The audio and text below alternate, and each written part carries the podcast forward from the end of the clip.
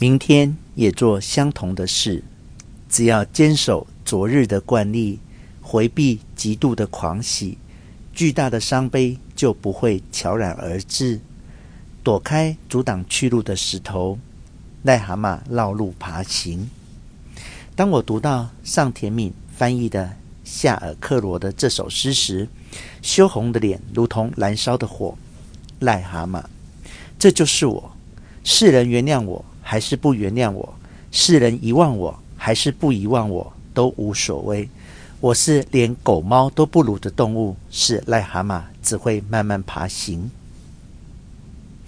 我的酒瘾越来越强，酒量越来越大，不光是在高原寺车站附近，也去新宿银座一带喝。有时还会外宿不归。我已经不再遵循惯例，在酒吧佯装成无赖汉，见到女人就亲。总之，我又变得像殉情以前，不，变成了比那时更放纵。更鄙俗的酒鬼，没钱花就把静子的衣服拿去当掉。自从来到静子的公寓，望着那破烂不堪的风筝苦笑后，一年多的时光一晃而过。在樱花树长出嫩叶的时节，我再次偷偷带着静子的和服腰带和贴身衬衫去当铺，用换来的钱跑去银座喝酒，连续两晚夜不归宿。到了第三天晚上，实在觉得过意不去，才下意识蹑手蹑脚的又来到静子的公寓门前。屋子里传来他们俩的对话：“为什么要喝酒？爸爸可不是因为喜欢酒才喝的，是因为他人太好了，所以好人都要喝酒吗？也不能这样说，爸爸肯定会吓一跳的，说不定会讨厌呢。你看，你看，又从巷子里。”跳出来了，就像急性子的小平君一样。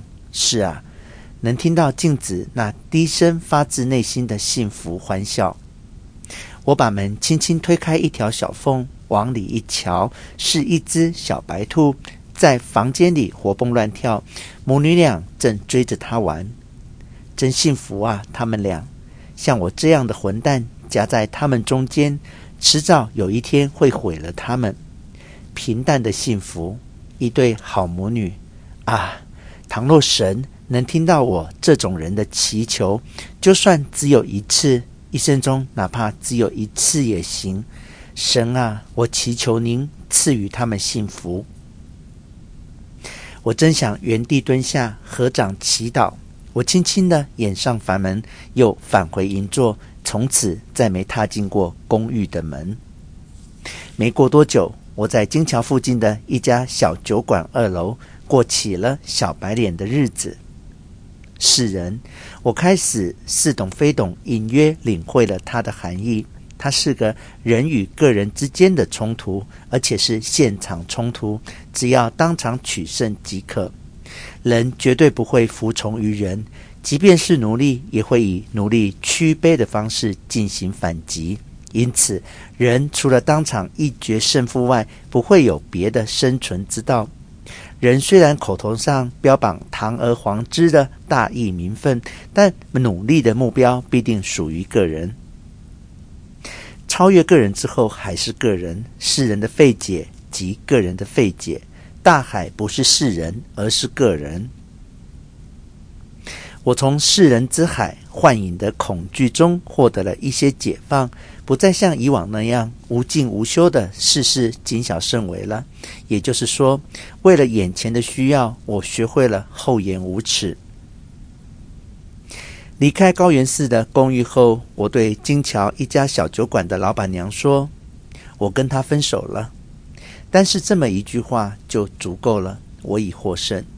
从那天晚上起，我大模大样的住进小酒馆的二楼。可是，理应十分可怕的世人，却未对我进行任何加害行为，而我也没向世人做任何辩解。只要老板娘愿意，一切都不成问题，顺理成章。